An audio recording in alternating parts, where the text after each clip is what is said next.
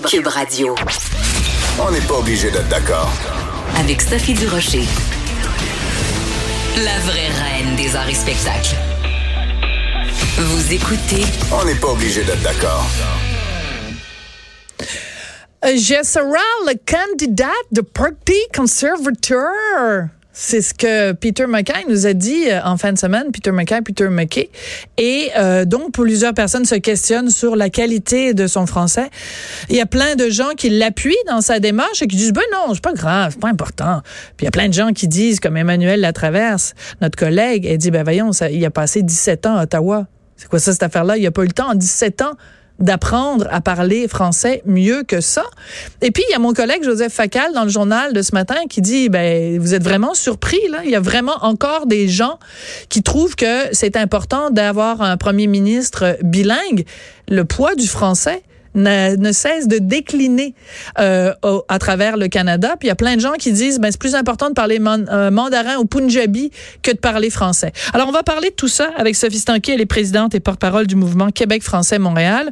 Bonjour Sophie, comment vas-tu? Euh, Oui, bonjour, ça va très très bien. oui, ben moi je, je, suis un petit peu dans le dans le camp de monsieur Facal, c'est-à-dire que le Canada est bilingue juste au Québec.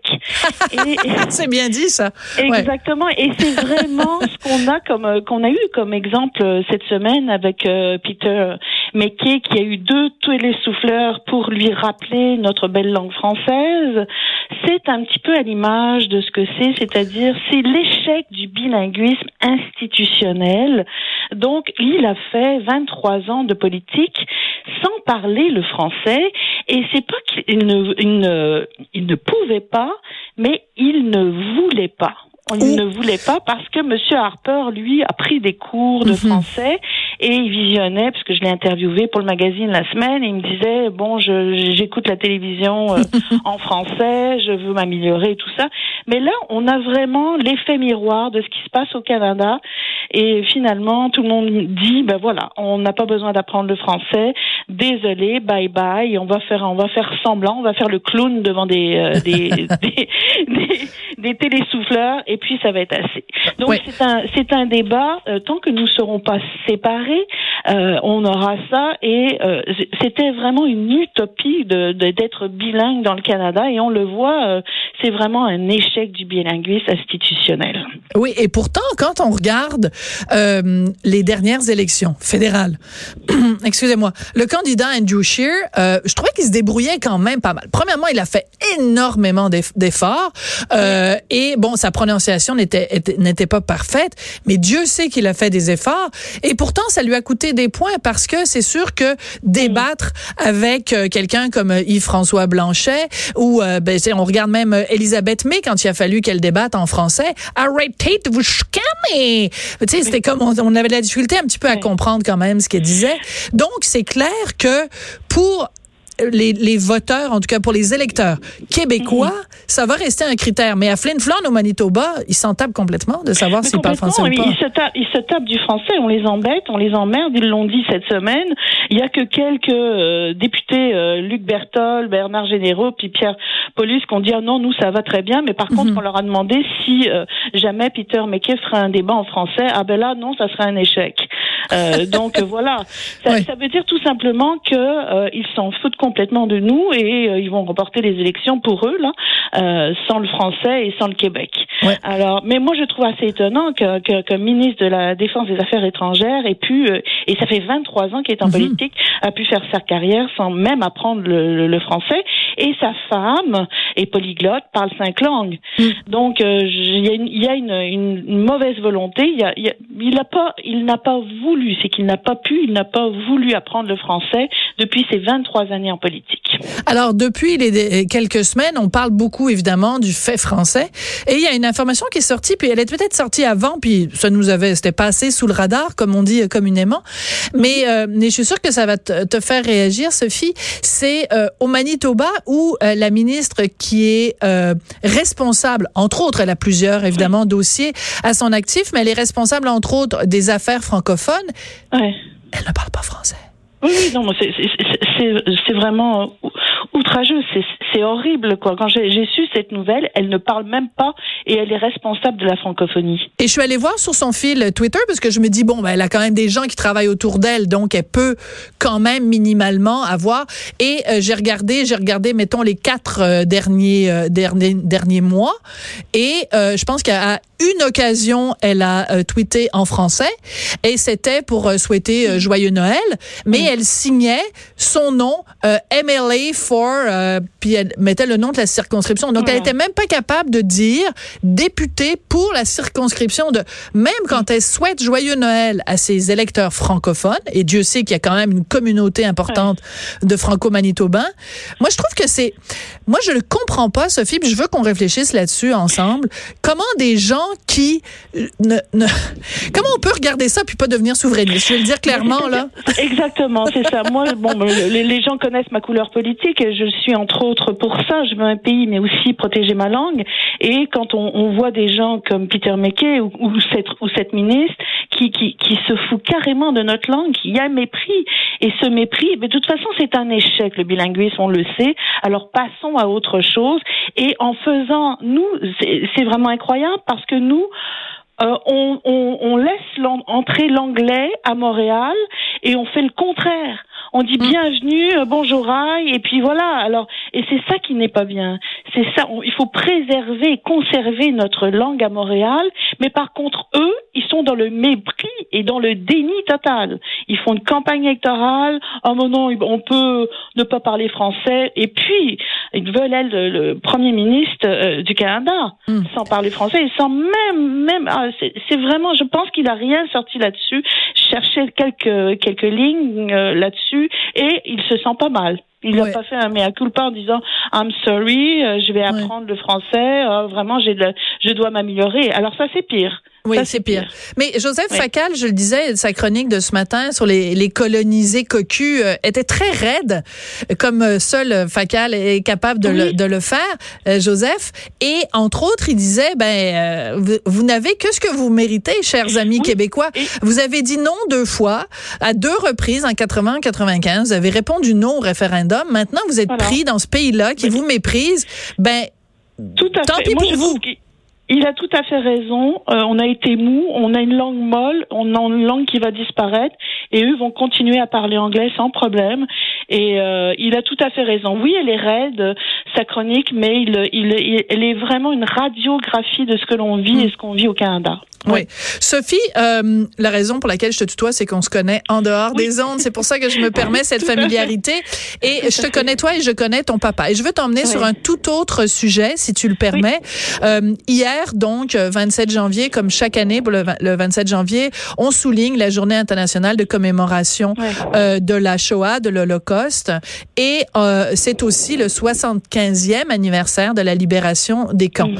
Et euh, mhm. hier, tu as tenu sur Twitter à revenir sur euh, l'histoire de ton papa, Alain Stanquet, euh, mhm. qui lui-même a connu l'horreur des camps et a tenu à nous rappeler son livre Des barbelés dans la mémoire. Euh, pour toi, ça fait partie de ta vie, ça fait partie de ton histoire, de ton, de ta, de ta mémoire familiale, la vie des camps. Alors, je, je suis très très émue parce que c'est une page de notre histoire euh, mon père a été très longtemps, il nous a pas parlé de, des camps de concentration. C'était trop difficile pour lui. Hmm. Et lors d'un dernier reportage euh, qu'on a fait tous les enfants ensemble, euh, c'est la première fois qu'il a été capable de même nous montrer euh, une petite pièce qu'il y avait dans les camps de concentration. On a été obligé d'arrêter le tournage parce que je c'était trop émouvant. Donc j'ai beaucoup d'émotions quand je, je, te parle de, hmm. ça aujourd'hui. Euh, écoute, il y a eu plus d'un million de personnes dans les dans les camps de concentration, dans ce camp-là en particulier.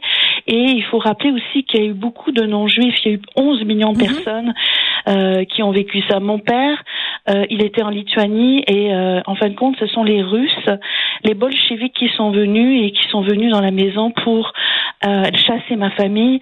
Mon mhm. grand-père avait la radio lituanienne et ensuite, bon, il y a des nazis, enfin, qui se sont trompés, qui sont allés dans une autre maison. Ils ont dit, il faut absolument mon Dieu, j'ai beaucoup d'émotions. Euh, assassiner, enfin tuer les personnes qui sont dans cette dans mm. cette maison parce que ce sont les responsables de la radio. Alors les gens se sont trompés de maison, mais par contre, il a été, sa famille, ma famille a été déportée dans un camp allemand de travail. il avait 10 ans et, et, donc ça a changé complètement sa vie et notre vie parce que moi je marche à travers, je suis 50% lituanienne et, et j'ai la mémoire, je porte la mémoire de ce que mon père a vécu dans les camps de concentration. Euh, il ne sera jamais le même, il vit au jour le jour. Et il faut que les gens se souviennent, euh, la mémoire doit être présente, la mémoire de ces gens-là, et plus jamais plus jamais ce génocide. Et, on a vécu, euh, c'est-à-dire qu'il a vécu dans les camps où à ce moment-là il devait travailler, apporter des pierres et tout ça. Mais Sophie te dire qu'il nous en a parlé, c'est la première fois qu'il nous en a parlé, c'est ce reportage-là. Même dès qu'il y avait des films ou des choses comme ça, il passait euh, tellement la, la douleur est, profonde et mm. tellement euh, c'est difficile. Euh, de, il a eu euh, une occasion de de me montrer son pays. La première fois, je suis allée en Lituanie et ça a été tellement, euh, pour moi, c'était très important euh, d'aller connaître le, le, le, pays de mon père, mes racines aussi. Et il n'a pas été capable de me montrer notre maison familiale. Alors euh, j'ai pris un taxi, puis je suis allée voir la terre, je suis allée poser ma main hmm. là où son père a vécu, là où était la radio. Tellement le. C'était trop dur pour lui c'était trop dur pour lui.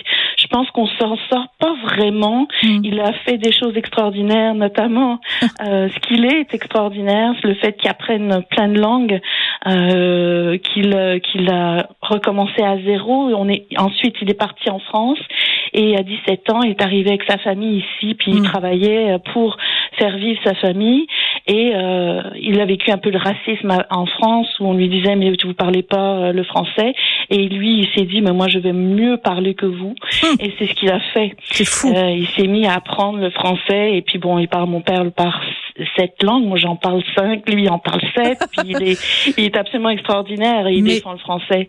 Mais, Sophie, cette journée de, de commémoration de l'usine de guerre du 27 janvier, pour moi ça, j'ai, euh, oui j'ai tenu à à dire ça parce que la Shoah ça veut dire catastrophe en hébreu hmm. et euh, il y a encore euh, il y a encore très peu de, de, de survivants euh, mais il faut les écouter il faut les entendre ils étaient 200 sur le site hmm. et c'est important d'aller visiter euh, j'y suis pas allée moi moi déjà d'aller là où mon père avait été arrêté avec l'arbre où les enfants des voisins ont été tirés déjà de voir de voir hmm. ça c'est déjà émouvant euh, voilà. oui.